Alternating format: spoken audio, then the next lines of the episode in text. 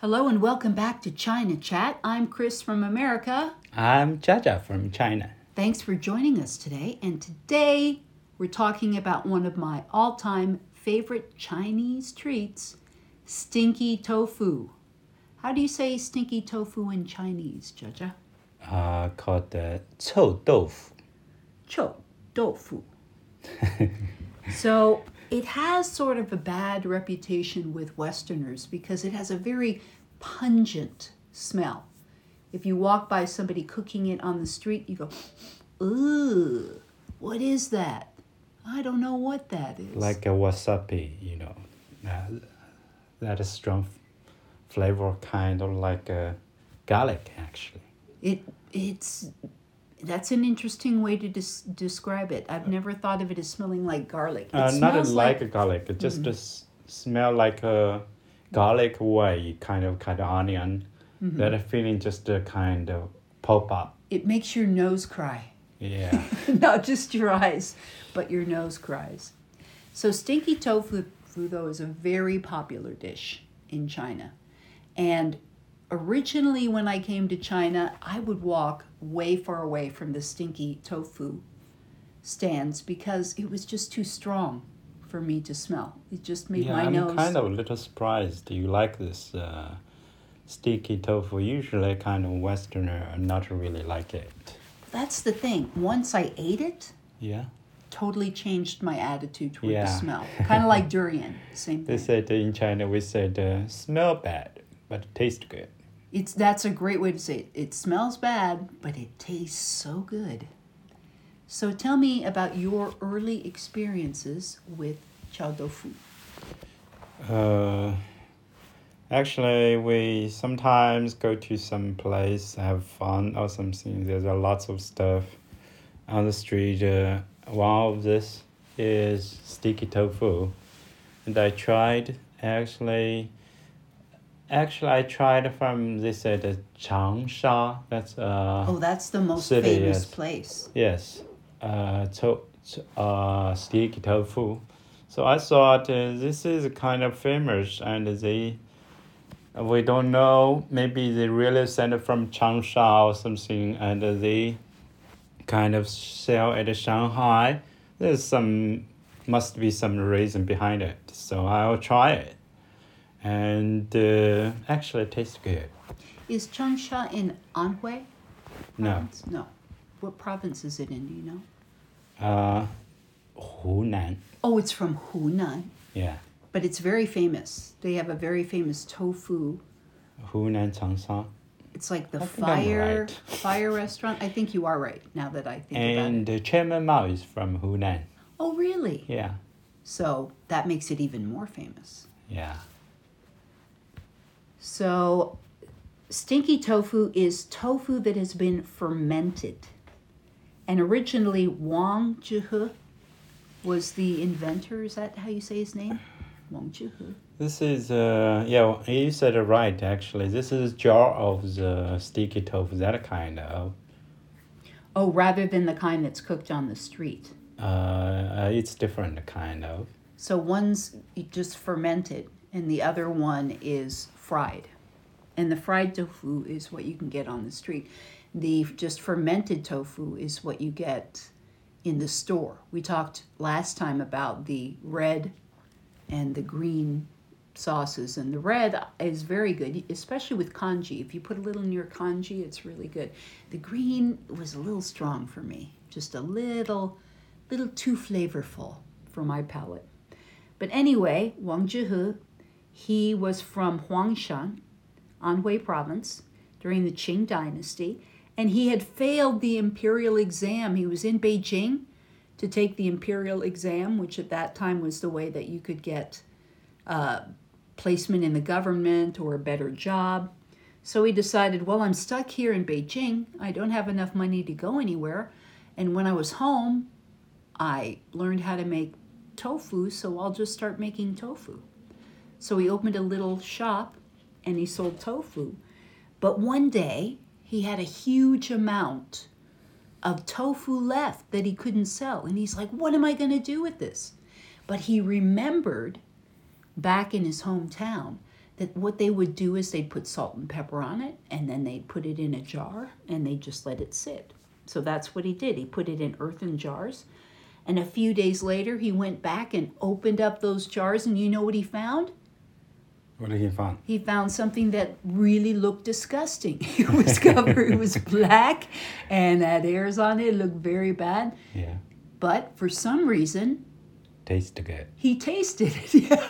I, I don't know if I would have been that brave. What is that about? He has, he have He has what? balls. Oh, really? yes, he does. Either that or he's totally foolhardy. Either way, he tasted it, and even though it was greenish and black and extremely smelly, it was delicious. So he started selling it. He must have been a good salesman to say, "Oh no, you've got to try this.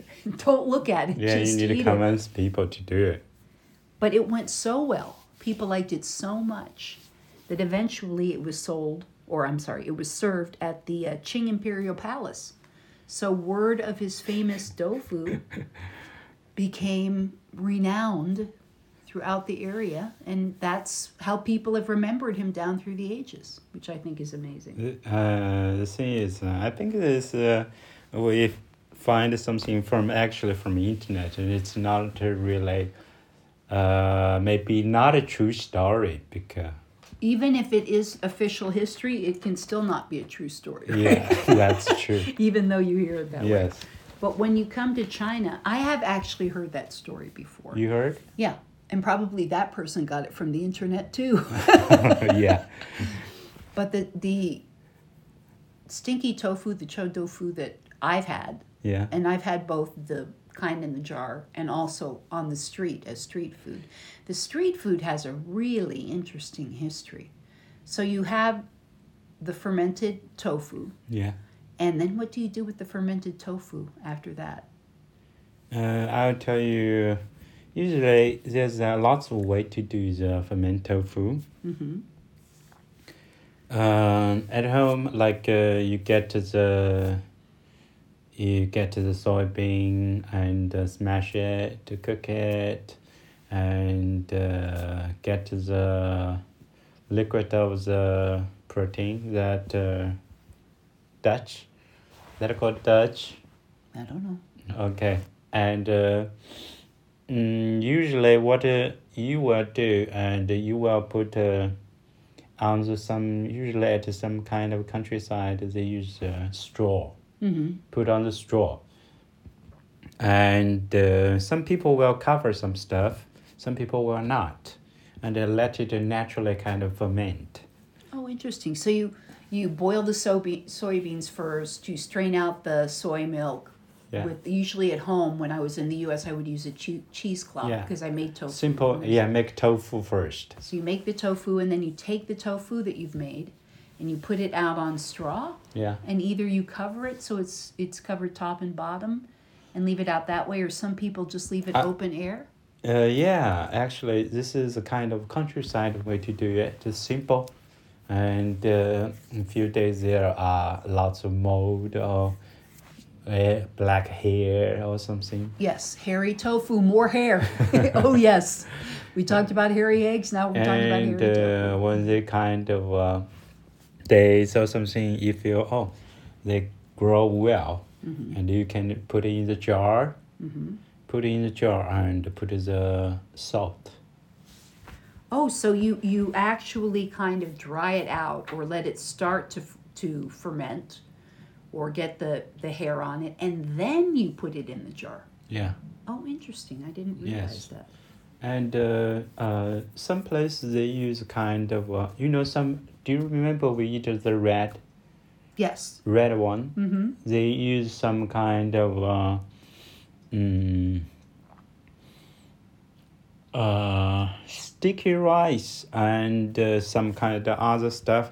You know, uh, when people make alcohol, they use uh, after they make alcohol. Do you remember we made some alcohol before? Mhm. And after the the rice fermented, they use part of that uh, uh, soup, Oh, the leftover stuff that you get not a leftover. it?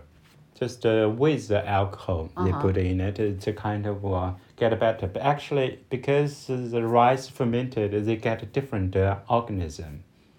Oh, I see. Okay. So it's kind of taste different, some part of it. Mhm. And uh, I remember the thing is I like uh, that kind of sticky tofu is, uh, you know, in China I don't know about other place, but uh, usually my parents doing is kind of the they the kind of vegetables, Uh, cabbage, like long white cabbage. the daikon. Uh, not daikon, the Okay. cabbage. The, Oh, cabbage. Okay, yes. sorry. We call that Chinese cabbage. really. yeah, in America they just call it Chinese Uh, cabbage. They cut it uh, kind of uh, well and put uh, in it Mm-hmm. in the kind of uh, a big jar, kind of uh, what is that? called? Yeah, big jar. You could say that. Like a vase, hmm Like a, a and uh, you put a- put uh, salt in it, hmm and uh, let it uh, cover it well, let it ferment. Do you know what I mean? yes. Ferment a certain way, like a long time. They all kind of melt in it, not just ferment, Oh. melt in it. hmm So you can use that kind of mixed with uh, cabbage soup and covered as a tofu. Oh, so Yeah. you make a brine from the cabbage Yeah, that's and, pickled, uh, and then you pour that over the tofu. Yeah, put a put a put a with the tofu and Mm-hmm. uh, whatever. When you cook, you can steam it or kind of uh, when you cook rice, you can stay with with it and cook it. So your parents made their own stinky tofu. Uh, yeah, not uh, just uh, my parents. Actually, I think in China, everyone kind of know about it. Everyone can do it. I Mm-hmm. But- like that uh, But Nanjing is kind of famous for their ta- taste. tofu. Uh, actually, Nanjing, this is I said about uh, Hunan, Changsha. hmm That place is really famous about it. I don't know. Maybe there's some history involved in it. Well, And- even in the West, Yeah. uh, when they're on the Western websites, when they're talking about stinky tofu, they mention the Yes. uh, tofu in Nanjing. Yeah, that's before. That's why I tried. I tried that sticky tofu at Shanghai because it's famous. A lots of Kanko people queued in the line to get it. And if there's a big line, Yeah, it's probably pretty good. Yes. You did send me some information. You keep talking, and I'll see if I can find it Yes. about the And uh, we usually kind of how to eat it. Uh, they fried it.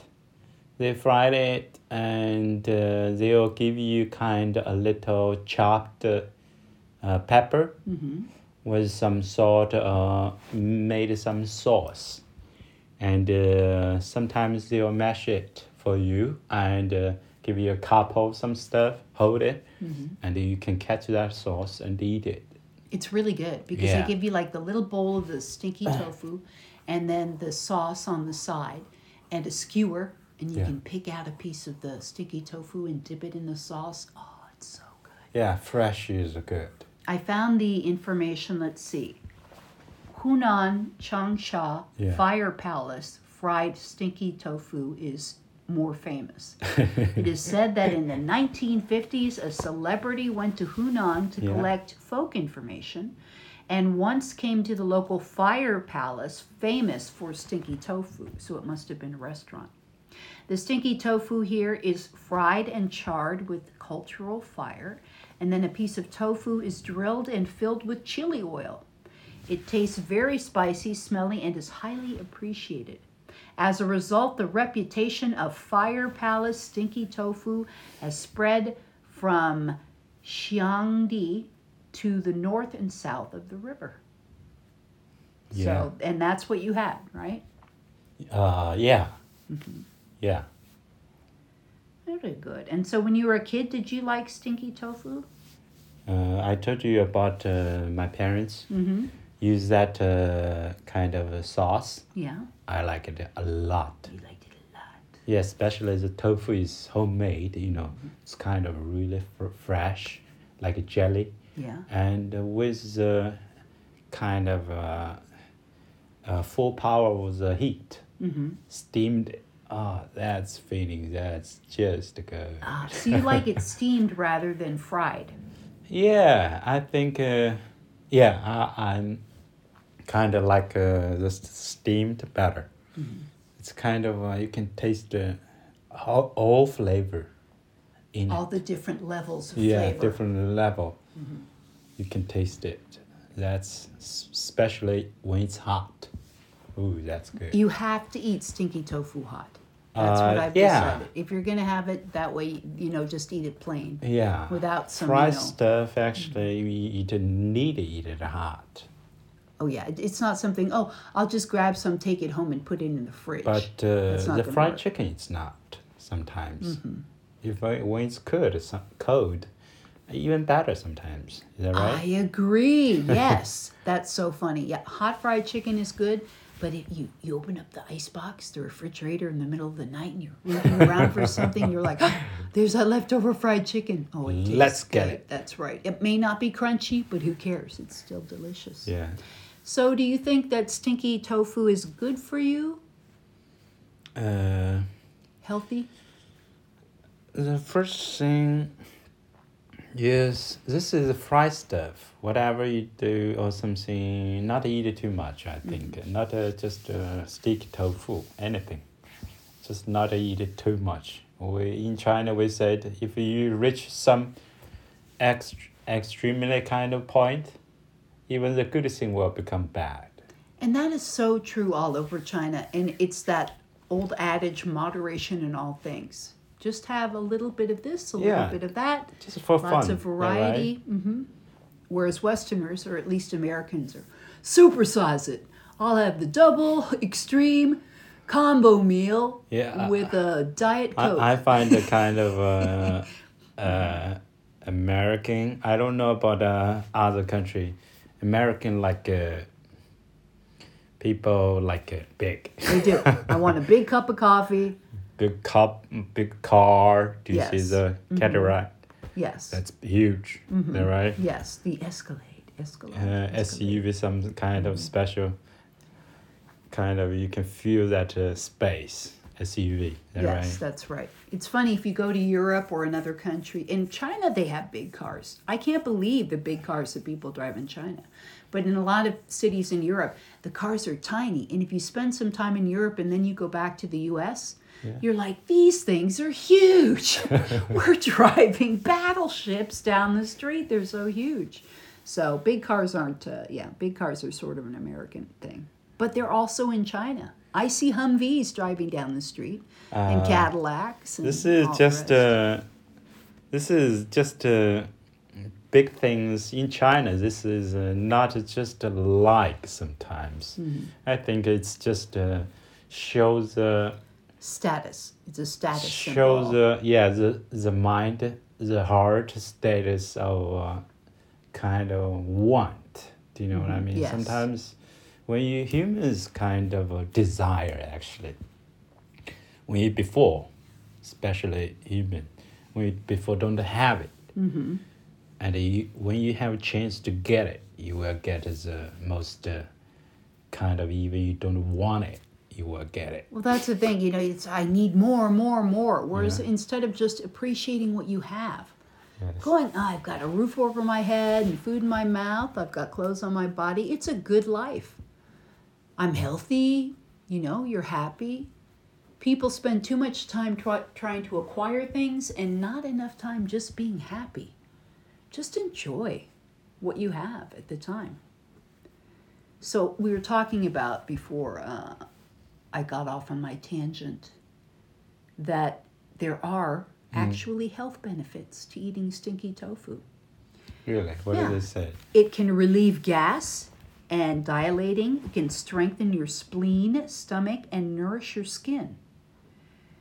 Now, the people who should not eat it, these are this is the group that it's contraindicated, so you should not eat it.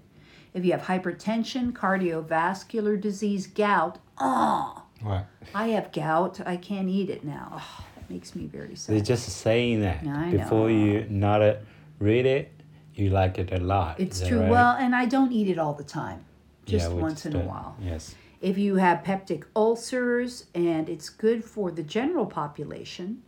And it can be described as, as you said, typical smell bad, eat delicious food representative. That's so true. It doesn't smell good, oh, but it tastes so good. And uh, let's see, people who like to eat it, they can't put it down. It's like Lay's potato chips. Nobody can eat just one. You eat some, you want some more. Let's see, modern nutrition research has found that stinky tofu is actually a very high nutritional value food.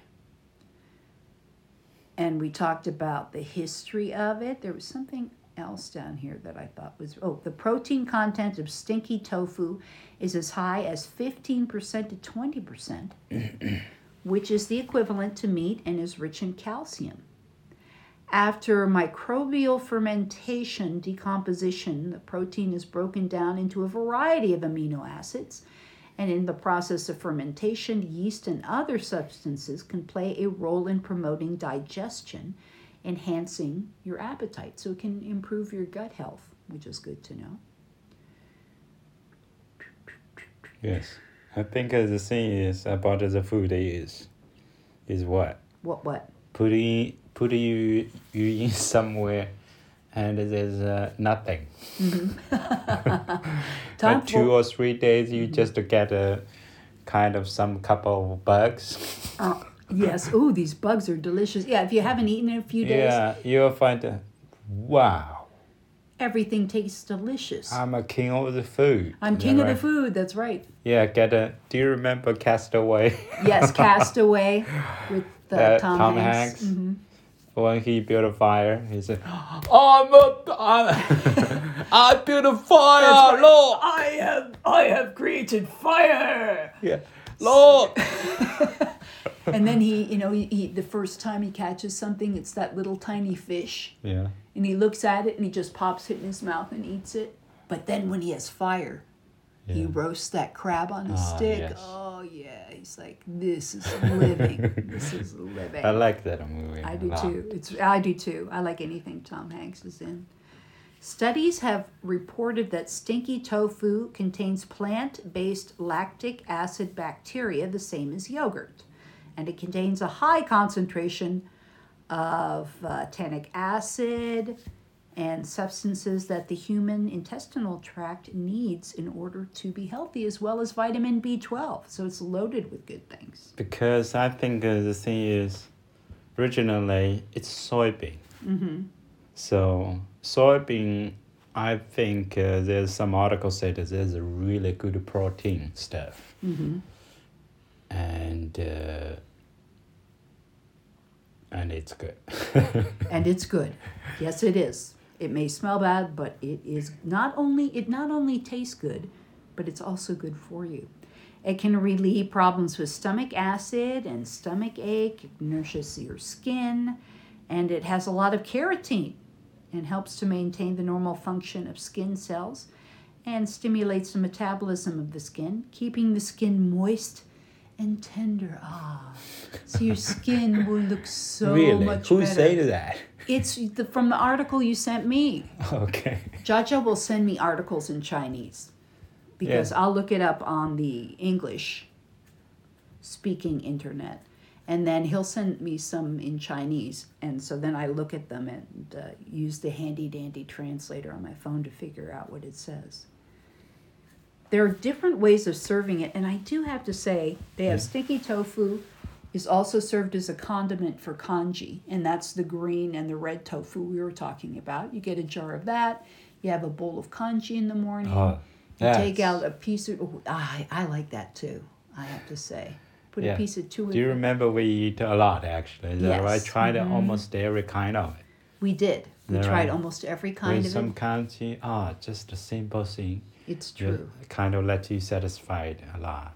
and it's one of those things that when you first eat it, you might go, I don't know how I feel about this, and then you go to bed at night, and you dream of it. really? And the next You- day you wake you up and you go, Where You is did? that? Yeah, I did. Where is that? Where is that jar of stinky tofu? I Oh, think I have to have funny. some. They say in Chongqing, I have eaten it this way and I really like it this Yeah. way. They use the coriander leaves. You know, I like cilantro. Yeah, So the coriander leaves, Yeah. scallions, chili powder, yeah. and Sichuan pepper with oil Oh, yes. to dip it in. That's usually actually they served like that.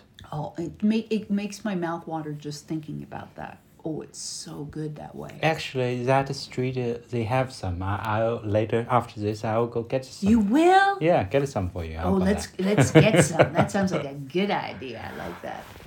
And in Anhui, they say it's very important for it to be spicy. You want it to be really Uh, hot. Anhui province, uh, they kind of like a little, little spicy, Just but a not a kind of uh, Sichuan Not like Sichuan style. province. Yes, the Sichuan like a kind of a little. Mm, there's a Mala tang. they have the mala, the Uh, yeah, Sichuan yes. pepper. yes use uh, Sichuan pepper, green pepper. Oh, I love that. I So- love Sichuan pepper. Yes, That's- there's a different type. Um, Anhui province, they're just a simple, like a simple, hot. Mm, it's just hot, hot, not. It's sort of a flat hot instead of that But, Sichuan uh, pepper. They made that a kind of uh, chop, chopped fresh pepper. Mm-hmm. Uh, before uh, years, I met a kind of a colleague or something. Mm-hmm. She uh, he bring some kind of jar, homemade chopped uh, that stuff. Mm-hmm. I don't know with something with ga- ga- garlic Garlic. garlic in it. Wow, that's good. That's good. and so it- when you say chopped, was it green or was it the green, tofu? red, Oh, they both have it. Oh. And uh, I don't know how do they did did it. And uh, even he he's eating rice with nothing, just that pepper. Really? And yeah. it was that good. Yeah, w- that good. Now in Nan- Nanjing, they have the Gaochun stinky tofu. It's uh, also fried and served with It- black it's actually it's close. Uh, Gaochun is close uh, to our town. Oh, it is. Yeah, it's To not Yangzhou? far. We will we will try when we get there Okay. after pandemic or something. Mhm, that sounds like a good idea.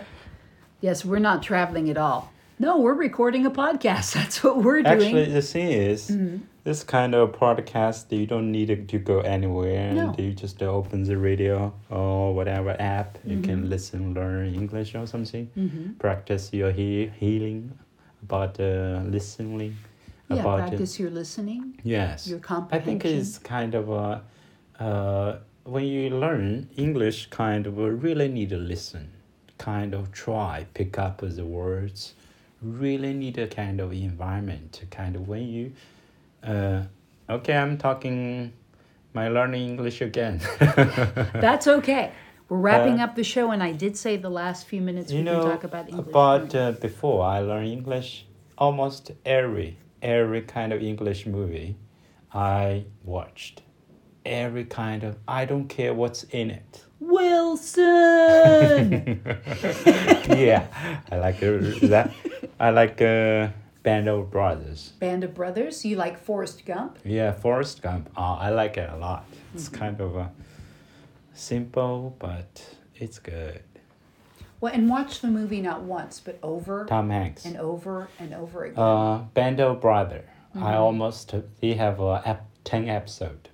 I almost watched that show at least ten times, the whole, and uh, what he will say, the character will say, or something. Even I know that every kind of words or You've something. memorized it. Yes, and uh, That is a good way to learn, though. I've done that with Chinese, the Monkey King.